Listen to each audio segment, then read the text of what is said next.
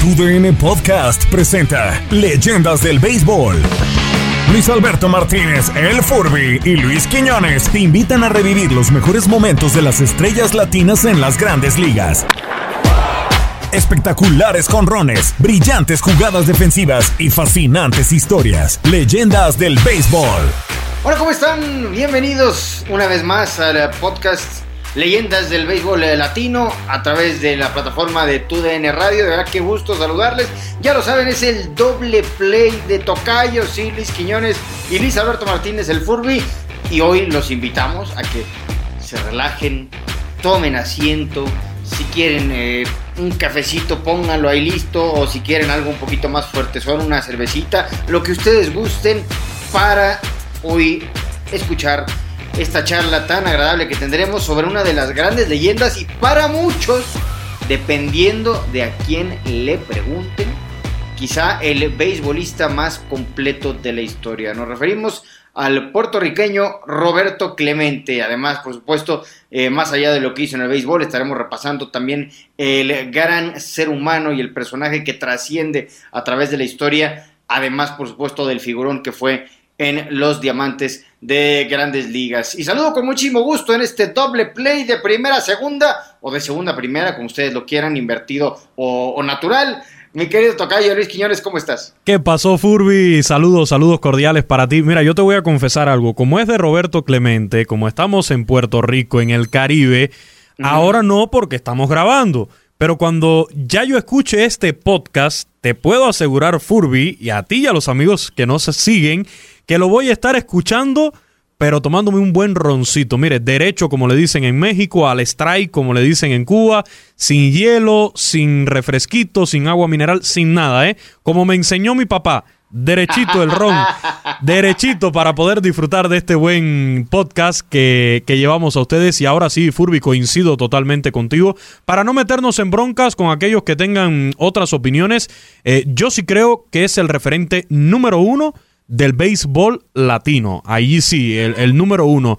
Eh, ya lo demás completo, pues cada cual pudiera tener sus opiniones al respecto, pero el referente del béisbol latino número uno sí lo es. Y además de eso, hay que decir que sí cumple a la perfección con el nombre de este podcast, con el requisito de una leyenda, porque además de la forma en que pierde la vida, Roberto Clemente, el cometa de Carolina, eh, lo hace convertirse en eso, que su legado pase a la historia como una verdadera leyenda del béisbol, no solamente latino.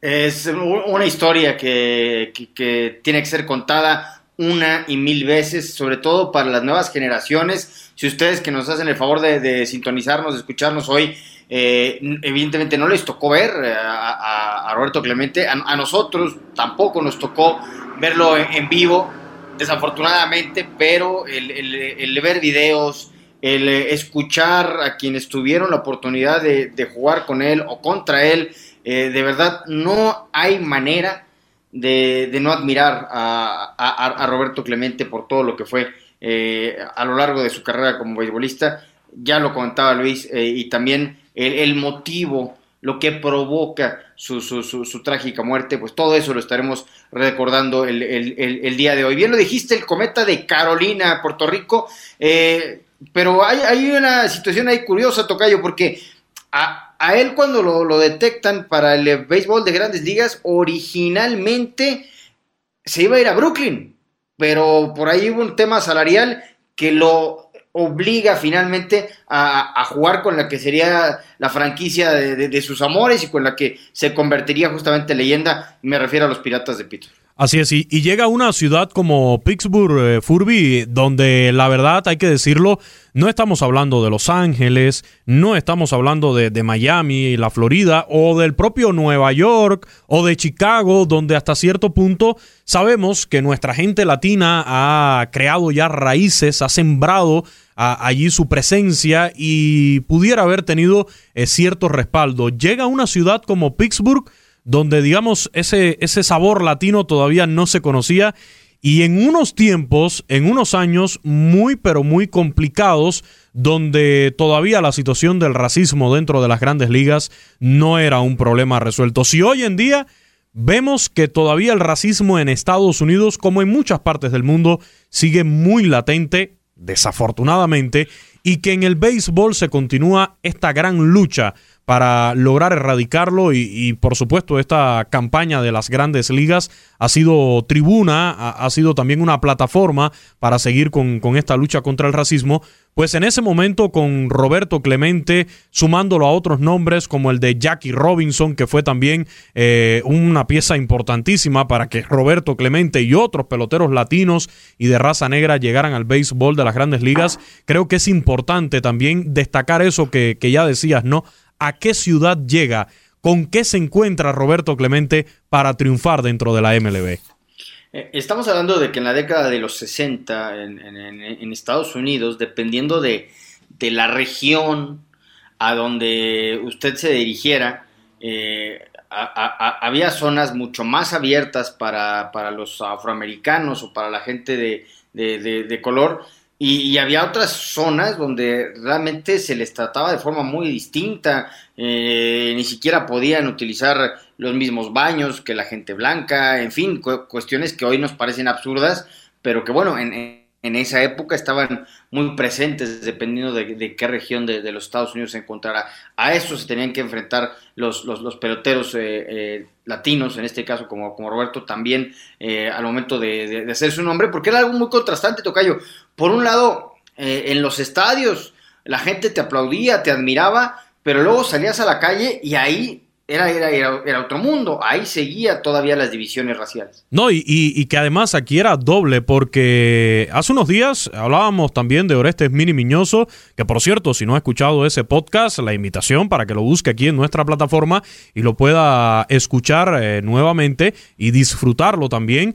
Eh, es que además de ser de la raza negra, también eran latinos, porque hay latinos de raza blanca que sufren y han sufrido racismo en los Estados Unidos. Entonces aquí era, eh, hasta por decirlo de alguna forma, Furby, eh, por partida doble, porque todavía si Jackie Robinson, claro, fue también eh, en otra época, sufría esta situación pero como quiera era ciudadano estadounidense, nacido en Estados Unidos, pero aquí estamos hablando de una persona que no era de este país, latino, y que pudiera sufrir también ese racismo, esa desigualdad, esa discriminación por partida doble, por ser latino y además por ser de la, de la raza negra. A todo eso se tuvo que enfrentar Roberto Clemente. Ahora sí, hay que decirlo, Furby, nunca le tembló la voz, nunca eh, dudó para defender su raza, para sentirse orgulloso de lo que era Roberto Clemente y además de demostrarlo con su talento, con el bate, y no solamente con el bate, con el guante también, porque a la defensa era un extraordinario jugador. De ahí lo que mencionabas hace un rato de que por muchos es considerado el pelotero más completo. Eh, defendía, defendía su posición, defendía a su gente y eso lo hizo a un, ser humano eh, mucho más valioso. Sí, por ejemplo, eh, en, Estados Unidos le, querían llamar Bob Clemente y él nunca le gustó. Él siempre quiso y exigió que, le llamaran Roberto y, soportaba incluso las burlas de que evidentemente cuando hablaba inglés eh, pues lo hacía con un acento distinto porque pues, evidentemente su, su, eh, idioma eh, de nacimiento era el español. pero hablemos de, Roberto Clemente el pelotero. Tenía varias cuestiones que, que rompían un poco esquemas su forma de batear, por ejemplo, su forma de pararse en el plato casi completamente eh, erguido. Eh, no, no tenía, digamos, esa, esa ligera inclinación que muchos peloteros suelen tener. Él, no, él, bateaba prácticamente eh, completamente, digamos, con un parado perfecto. Y, tenía un alcance para, para cubrir el plato y tenía una, eh, una gran capacidad para chocar la pelota hacia la zona donde él quisiera y adaptarse a cualquier lanzamiento del pitcher. Digo, no, no, no, en balde, y ya lo estaremos eh, rememorando. Eh, la cantidad de imparables que dio era un pelotero muy, muy difícil de dominar cuando, cuando se paraba en la, caja de bate. Y, aquí hay algo, Furby. Lo escuchaba hace unos días, no recuerdo si era en un programa o en una transmisión de béisbol en español. Eh, por ahí decían, yo quisiera ver a Roberto Clemente hoy en día con esto de los chiefs defensivos, de la sabermetría, de las formaciones especiales, porque son de estos peloteros que eran una regadera y te colocaban el batazo donde ellos querían.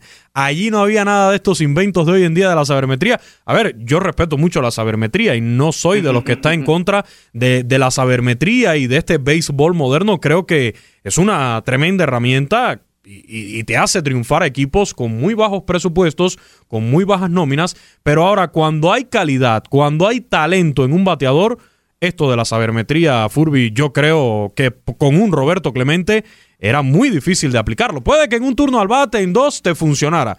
Pero de ahí a que usted lo dominara a su antojo, como se pretende con la sabermetría y con estas formaciones especiales, no creo que fuera así del todo. Con un, con un hombre como Roberto Clemente, como ya decías, te colocaba la pelota donde él quería. Sí, tenía una, una, gran eh, capacidad de ajustar en el, en, el plato al, lanzamiento que le, que, le, mandaran, por eso tan, tan difícil de dominar y por eso su, colocación eh, de, los batazos, además de, que tenía muchísima potencia eh, para, para volarse la barda. Eh, pero hay, hay, quienes hablan de, su capacidad de bateo. Otro gran punto que hay que destacar era la... Yo, yo lo puedo llamar, porque no es, no es solamente velocidad, era intensidad con la cual atacaba las bases Roberto Clemente. No, no en balde eh, producía triples como, como, hoy prácticamente es imposible pensar, ¿no? Hoy, hoy ver un triple es, es, rarísimo. Eh, él, él, generaba muchos triples, pero por, porque sumaba esa gran capacidad que tenía para colocar los batazos y la intensidad con la que corría las bases era descomunal. Y además a la defensa Furby, no por gusto, fueron 12 guantes de oro en las 18 temporadas que tuvo con los Piratas de Pittsburgh, además de, bueno, ya mencionábamos sus virtudes desde el punto de vista ofensivo, ganando eh, cuatro títulos de bateo de la Liga Nacional y siendo jugador más valioso en 1966, además de 15 veces en el Juego de Estrellas. Estamos hablando de un peloterazo, Furby, de uno de esos que sembró la semilla, que abrió camino porque hay que decirlo, abrió el camino a todos estos peloteros latinos que vemos hoy en día en la MLB. Y te propongo, Furby, escuchar eh, el fragmento de esta entrevista, a ti, por supuesto, a los amigos que, siguen este podcast, donde él habla precisamente de eso, de el pelotero latino. Escucho este fragmento de la entrevista eh, o, parte de, este fragmento que vamos a escuchar, donde él está hablando de los peloteros latinos, allá en la década del 70, y parece prácticamente que está hablando en el día de hoy, eh, refiriéndose a, nuestros jugadores latinos. Escuchemos este fragmento donde habla también de lo que eran sus metas en ese momento, incluyendo el Hit 3000 en grandes ligas.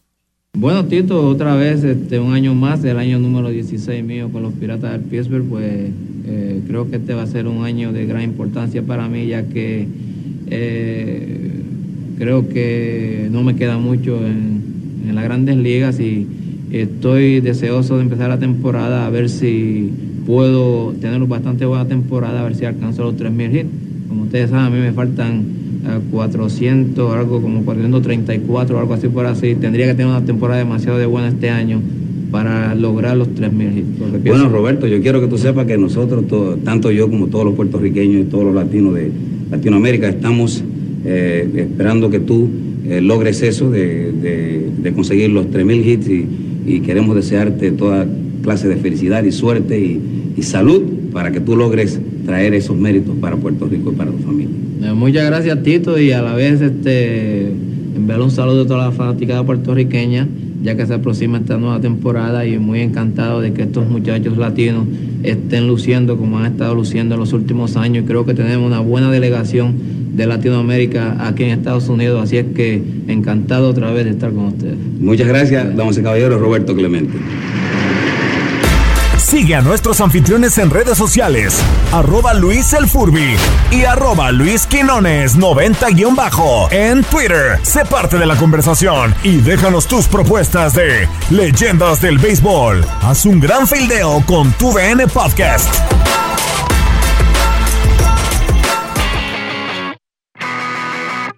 Ahí está Furby, esta entrevista que fue con Tito Rodríguez. Ya, ya escuchábamos ahí antes de comenzar su temporada 16 con los Piratas de Pittsburgh. Sus metas eh, eran llegar a esos 3.000 hits a esos ansiados 3.000 hits en, en, su carrera. Y además en esta entrevista hay que decirlo, Furby estaba acompañado por dos de sus hijos, eh, Roberto Clemente. Uno de ellos, hay que decirlo, junto a su esposa, incluso llevaron después, llevan todavía eh, la fundación Roberto Clemente. Hay que recordar que en Puerto Rico precisamente la liga de béisbol invernal lleva el nombre de Roberto Clemente, una liga que, que desafortunadamente Furby yo creo que que hoy en, en, la actualidad es una de las que más problemas atraviesa dentro del circuito del béisbol invernal de, del Caribe. No va mucho público. Además, Puerto Rico eh, recientemente ha sido afectado por el tema de, de los huracanes, etcétera. Eh, pero de forma general creo que ya lleva algunos años esta liga eh, en, las que no ha podido levantar, ¿no? Y es una lástima porque es una liga que lleva el nombre de Roberto Clemente y, y, desafortunadamente hoy por hoy no cuenta con ese nivel, con ese nivel organizativo, quiero decir, porque sí van muy buenos peloteros, pero en cuanto a organización creo que sí está por debajo de la Liga del Pacífico, de, de la Lidom y quizás hasta la de Venezuela, que ya Venezuela son es un caso aparte por la situación que vive el país, pero creo que se ha quedado un poquito rezagada también la Liga Roberto Clemente de Puerto Rico. Bueno, realmente cosas que, que, que salen un poco de, de, control y que man, eh, no, no, queremos decir que manchan, pero quizá no están a la, altura del nombre que llevan, y, bien lo mencionas, eh, no es cualquier cosa portar el, el nombre de Roberto Clemente eh, como, como, como su fundación y este reconocimiento que se hace año con año por parte de las grandes ligas que recordarán nuestros amigos, eh, durante la Serie Mundial, en el cuarto juego de las Series Mundiales, siempre se hace entrega del trofeo Roberto Clemente al, pelotero con eh, mayor impacto en su, en su comunidad, eh, más allá de lo que puedas hacer en el béisbol, sino también ayudar a la, comunidad en la que, en la que te encuentras como, como, como equipo, como pelotero. Recordando un poquito más de lo que ya mencionábamos, Tocayo, de, de Roberto, además de sus números, de los, eh, los Juegos de Estrellas, los guantes de oro. Eh, ¿Por qué ha ganado tantos, tantos guantes de oro? ¿Por qué fueron 12 de forma consecutiva para, para Roberto Clemente? Bueno, era, era un jardinero derecho descomunal. Eh, ni siquiera el territorio de foul significaba una seguridad para los bateadores. Eh, hay muchas, muchas imágenes de Roberto con una forma muy particular que tenía para deslizarse en, el territorio de foul o, pegado a la línea de cal y llevarse los, los, los, batazos.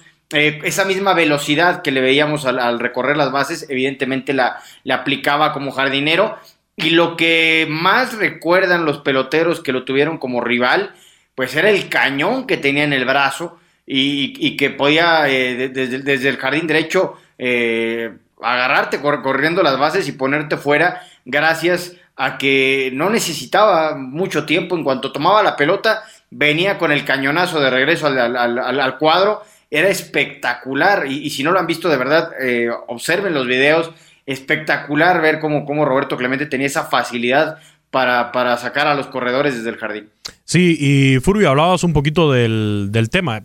Eh, en primer lugar, de esta parte de, de, la defensa es que estamos hablando de lo que se cataloga hoy en día como un pelotero cinco herramientas. Ya hemos hablado de su ofensiva, hablamos de su velocidad en las bases, de su buena defensa, eh, del tacto, era un bateador también de, de poder. Entonces estamos hablando del clásico pelotero de cinco herramientas que tan valioso es hoy en día. No sé, Furby, cuánto costaría hoy en día Roberto Uf, Clemente. Si, si vemos. Bueno. Si vemos eh, los 420 y tantos millones de dólares de Mike Trout, los 365 que acaba de firmar por 12 años eh, Mookie Betts con los Dodgers de Los Ángeles, eh, los 300 y tantos de, de, Bryce Harper, de Nolan Arenado, ¿cuánto costaría un pelotero como Roberto Clemente hoy en la actualidad con estas cifras exorbitantes que se están manejando en grandes ligas?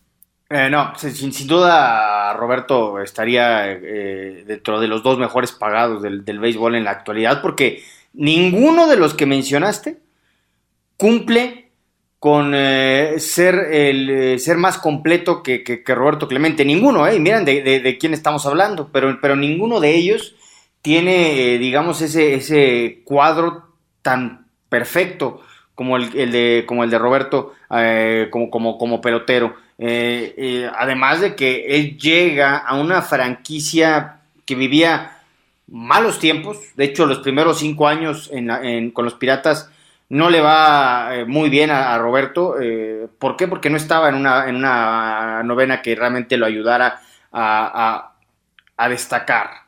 Pero fue construyendo un buen equipo esos piratas, evidentemente alrededor de Roberto Clemente, y, llegaron a ganar dos series mundiales y él, incluso siendo más valioso. Y también hablabas, eh, Furby, del premio Roberto Clemente. Sabemos cuán valioso es para los peloteros eh, de grandes ligas y más para un latino, cuando lo logra un latino recibir este premio de, Roberto Clemente. Y bueno, ya hemos eh, hecho aquí podcast, por ejemplo, de un Albert Pujols, que ha sido merecedor del mismo, y sabemos cuánto significa para el pelotero latino ganar este premio Roberto Clemente, que no, no es de estadísticas, eh, no es de resultados dentro del diamante de béisbol, es de querer ayudar a tu gente, de echarle la mano a tu gente, algo que nunca descuidó eh, Roberto Clemente. Pero bueno, escuchábamos en este fragmento de la entrevista hace unos instantes eh, que la meta, una de las metas que tenía Roberto Clemente por delante en, ese, en esos momentos era llegar a los 3.000 hits, a esos ansiados 3.000 hits, Furby. Sí, y, bueno, vamos a, la, digamos que a la parte triste de la historia, porque justamente el, el logro de los 3.000 hits están muy cercanos a, después cómo, cómo se daría eh, su, fallecimiento. Pero antes justamente vamos a escuchar esa ilusión que le causaba en, la etapa eh, final de su carrera, ya era un, veterano, Roberto Clemente, el, pensar en los 3.000 hits. Vamos a escuchar. Aquí está la narración, la narración en vivo en ese momento transmitía para todo Puerto Rico en voz del gran Felo Ramírez, que por cierto, Furby, Vamos a hacer un podcast de Felo Ramírez porque claro, es una de las leyendas del béisbol latino, pero en este caso detrás de los micrófonos, el legendario narrador de los Marlins de, de Miami, que por aquellos años pues también hacía transmisiones para varios países de Latinoamérica y, y, en esa ocasión estaba narrando precisamente para Puerto Rico. Aquí escuchemos en voz del gran Felo Ramírez la narración en español de ese hit 3000 de Roberto Clemente. Anterior fue ponchado con una recta velocísima del zurdo John Matlack. La atención del público fijaba este, expresamente en el gran astro boricua instalado debidamente en el home plate. Preparado el zurdo John Matlack, abriendo la tanda aquí en el final del cuarto inning, Roberto Clemente. Buscando su hit número 3000, hace el wind-up, ahí va el lanzamiento, bola rápida, strike cantado el primero. Lanzamiento a velocidad meteórica a la altura de la rodilla. Matlack preparado de nuevo. Clemente se acondiciona debidamente en el home. Se ha salido. Ya se instala debidamente, como siempre, lejos completamente del home. Preparado Matlack. Hace el wind up. Ahí va el lanzamiento. Le tira y ahí va una línea tremenda. Entre Messi César. La pica. Va a dar la. El número 3000. Lo logró. Lo logró. Un doble de Clemente contra la pared como él lo quería, limpio completamente. Entre dos al segundo lanzamiento del club de John. Es de locura el público aquí en el Bill River Stadium, señores. Está de pie el público tributando de tremenda ovación. En este momento le entrega la bola a Roberto Clemente y él la pasa al coach. Roberto se quita la gorra, saluda al y recibe la felicitación del shortstop Jim Fregosi en un acto de forma Jim supremo, extraordinario de Jim Fregosi. El público está de pie desbordado de entusiasmo aquí en el Three River Stadium. Estamos asistiendo a un acto histórico, señores, a un acto histórico en el béisbol. Leyendas del Béisbol está disponible en tu plataforma digital favorita, Spotify, iTunes, Apple Podcast y iHeartRadio. Descarga nuestros episodios, compártelos y déjanos tus comentarios. Con tu DN Podcast, conecta un home run con las bases llenas. En Ford creemos que ya sea que estés bajo el foco de atención o bajo tu propio techo, que tengas 90 minutos o 9 horas, que estés empezando cambios o un largo viaje, fortaleza es hacer todo, como si el mundo entero te estuviera mirando. Presentamos la nueva Ford F150 2024 Fuerza así de inteligente solo puede ser F-150. Construida con orgullo Ford. Fuerza Ford. Un momento, Furby, que yo lo he escuchado varias veces. Yo este audio, la verdad, eh, lo he escuchado en varias ocasiones y nunca dejo de emocionarme como estoy emocionado ahora mismo escuchando esa vigorosa voz de Felo Ramírez y narrando un momento tan especial como el hit 3000 de Roberto Clemente y más aún sabiendo, como ya decías hace unos instantes, lo que sucedió poco después.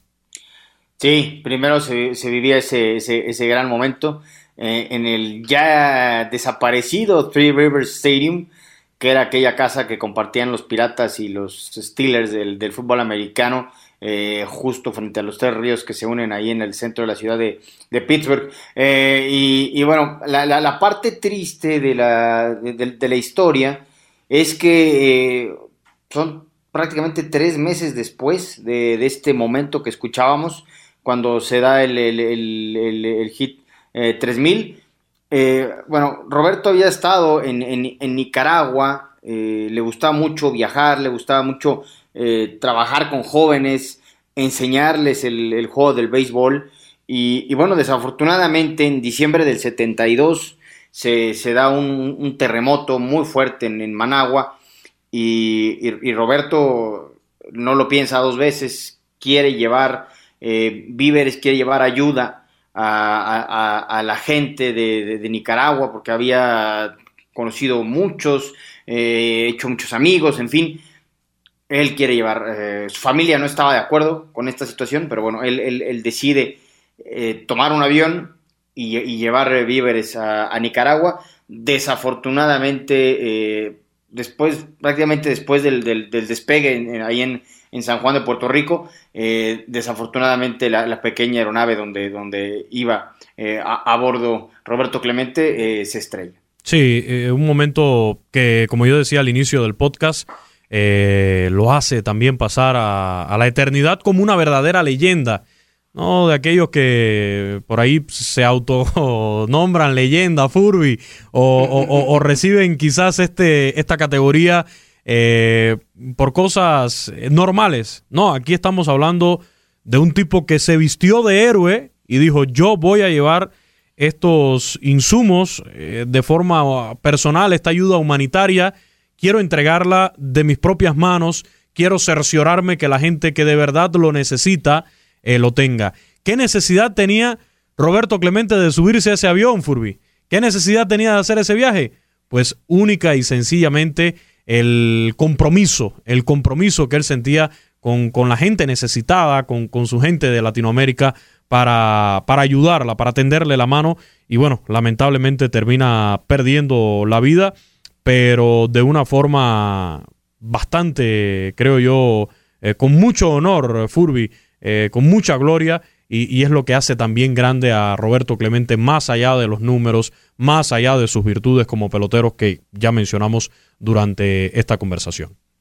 Sí, es eh, la parte triste de, esta gran historia, pero también es la que enaltece al gran Roberto Clemente, la razón por la que desafortunadamente pierde la vida en, esa intención de, ayudar a un pueblo que en ese momento vivía momentos muy complicados y que eh, no estaban muy seguros de que la ayuda estuviera llegando a quienes realmente la, necesitaban. Por eso Roberto dice, yo me subo en este avión y yo quiero ir a entregar directamente eh, la, ayuda. Eh, al, año siguiente, estamos hablando de 1973, ingresa al, Salón de la Fama, pero que más allá de, ese reconocimiento, lo que sigue vivo, lo que realmente hace tan grande a Roberto Clemente es ese recuerdo continuo que existe del gran ser humano, además del, gran pelotero, por supuesto, que, fue Roberto Clemente. En, la ciudad de Pittsburgh hay un, hay un museo pequeñito, pero, pero hay un museo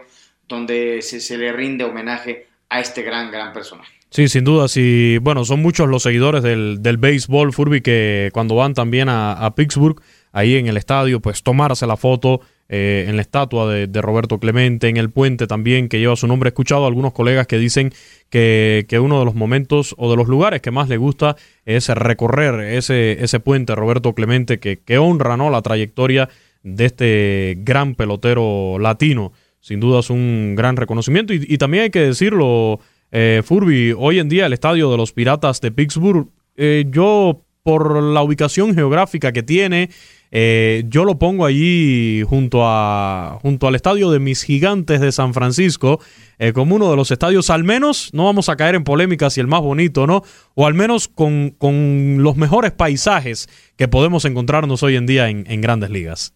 Sí, esa, esa zona donde se encontraba antiguamente el Estadio de los Tres Ríos del que ya hablábamos y que hoy eh, es una zona similar donde se encuentran ya ahora dos estadios, el de fútbol americano para los Steelers y el de béisbol para, para los Piratas, pero comparten esa zona tan espectacular del, puente y los tres ríos que, convergen, es, es, mágico y estoy totalmente de acuerdo. Es difícil pedir que algún parque más allá del de los gigantes esté en, un lugar eh, más espectacular que el de los Piratas. Así es. Y bueno, en el, en el caso de lo que mencionabas del, del Salón de la Fama, pues eh, es algo, fue un caso muy particular, ¿no? Porque al momento del fallecimiento hay que recordar que la Asociación de Escritores del Béisbol de Norteamérica ya había entregado eh, las boletas para la clase de, de 1973, pero afortunadamente no eh, se, se, termina accediendo a, incluir a Roberto Clemente y Furby eh, de esas cosas ¿no? que ya hemos comentado incluso aquí en este podcast y que seguramente con otros personajes lo vamos a comentar porque vamos a estar hablando de leyendas del béisbol que lamentablemente, como ya lo hicimos hace unos días con Orestes Mini Miñoso, eh, no están en el Salón de la Fama de las Grandes Ligas en, en Cooperstown. Eh, no sé, eran otros años, costó hasta hace muy poco que se lograra un voto unánime, en este caso por otro grande que también vamos a tener en este podcast, el panameño Mariano Rivera. Costó muchísimo, pero Roberto Clemente era uno de esos peloteros que dígame una, un motivo para no votar por él y que hubiera, se hubiera llevado el voto unánime a Cooperstown. Sí, pero bien lo dices, eran épocas distintas, lo importante es que está ahí y sobre todo que está en, nuestros recuerdos y, si usted, eh, amable aficionado que nos escucha, no, no, no, no está tan familiarizado con la carrera, con la vida de Roberto Clemente, bueno, eso es un muy buen momento para que, para que le dé una, repasada y goce de lo que fue como pelotero y también, por supuesto, como persona. Pues ya nos comenzamos a despedir, querido Tocayo. ¿Algo más que quieras agregar sobre este tremendo personaje, verdadera leyenda del béisbol? Vamos solamente a compartir con nuestros seguidores Furby este fragmento también de una entrevista, porque Roberto Clemente hacía eh, ya lo decías hace un rato, o sea, por ahí tenía que aguantar eh, ciertos comentarios, burlas por su acento a la hora de hablar en inglés, pero te daba una entrevista perfectamente bien en inglés, pero de vez en cuando hacía su paréntesis y decía, ok, aquí va mi mensaje en español para mi gente. Escuchemos este fragmento donde hace ese paréntesis para hablar en español, mandarle saludo a los suyos y también eh, habla sobre, más allá de los latinos, de la gente hispana dentro de las grandes ligas, su compromiso, ¿no? Con, con toda la, gente de color, de, de, la raza negra a la cual tanto él defendió. Hay veces que uno tiene que hablar un poquito más de lo que debe, porque uno cree que es injusto lo que se hace con los peloteros latinos. Y no solamente eso, pues uno tiene que pelear por la raza de uno, no solamente en el deporte, sino en todas las fases de la vida. Ahí está Furby, un breve fragmento de esa entrevista, pero que nos muestra la grandeza ya para, para cerrar este podcast en la propia voz de, de, Roberto Clemente, su grandeza como ser humano y su compromiso también en esta lucha desde el punto de vista social. Una lucha que más de 40 años después continúa y, e, e, e incluso vive momentos muy importantes y lo hemos visto en este arranque de, temporada de grandes ligas con muchos peloteros que, se hincan al momento del, himno de los eh, Estados Unidos por esta situación de todavía de eh, violencia racial que, que, se mantiene no solamente en Estados Unidos, desafortunadamente en muchos lugares del mundo. Pero eh, eso, eso no le quita, eso al contrario, engrandece la, la memoria del gran Roberto Clemente y ha sido un deleite poder platicar hoy con ustedes de este figurón y por supuesto compartirlo contigo, mi querido Tocayo, en este doble play de Luis para Luis. Doble play que vamos a tener ya también en los próximos días nuevamente actualizado. Y mire, ya que lo mencionábamos, le hago la propuesta ahora mismo aquí. Nos vamos con el gran Mariano Rivera. Apaga y vámonos en el siguiente podcast.